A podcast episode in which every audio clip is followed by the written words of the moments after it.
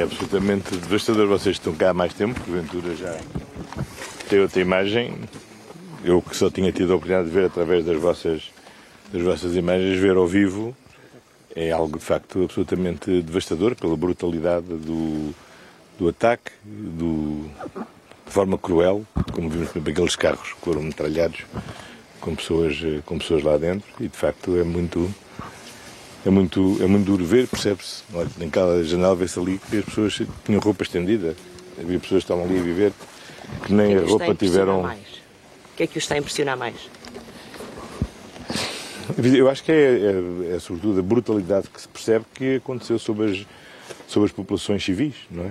Nós eh, sabemos que a guerra é sempre dramática, mas quando é entre militares é a regra do jogo. Quando é esta destruição sobre as populações civis, sobre as suas, eh, sobre as suas habitações, sobre as viaturas, as pessoas tentavam fugir, percebe-se que aqui já não estamos a falar de, uma guerra normal, estamos a falar de algo que é, é verdadeiramente criminoso e que visa, efetivamente, a pura destruição da vida das pessoas.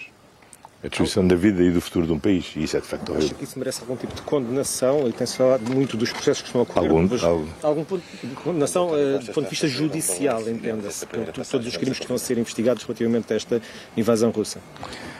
Não, é fundamental que esta investigação prossiga e que todos os crimes de guerra sejam devidamente apurados e, e punidos. Uh, porque, de facto, a criminalidade, a guerra também tem regras e também tem lei, também tem que obedecer à lei e há valores de, de humanidade que têm que ser preservados. Isto, isto, é inadmissível e, portanto, estes crimes de guerra, os responsáveis têm que ser levados perante a justiça e têm que ser punidos exemplarmente. Portugal tem algum plano para, para ajudar à reconstrução de algum local específico da Ucrânia ou isso vai ser discutido com as autoridades ucranianas aqui em Kiev? Vamos, vamos discutir hoje com o Presidente e com o Primeiro-Ministro.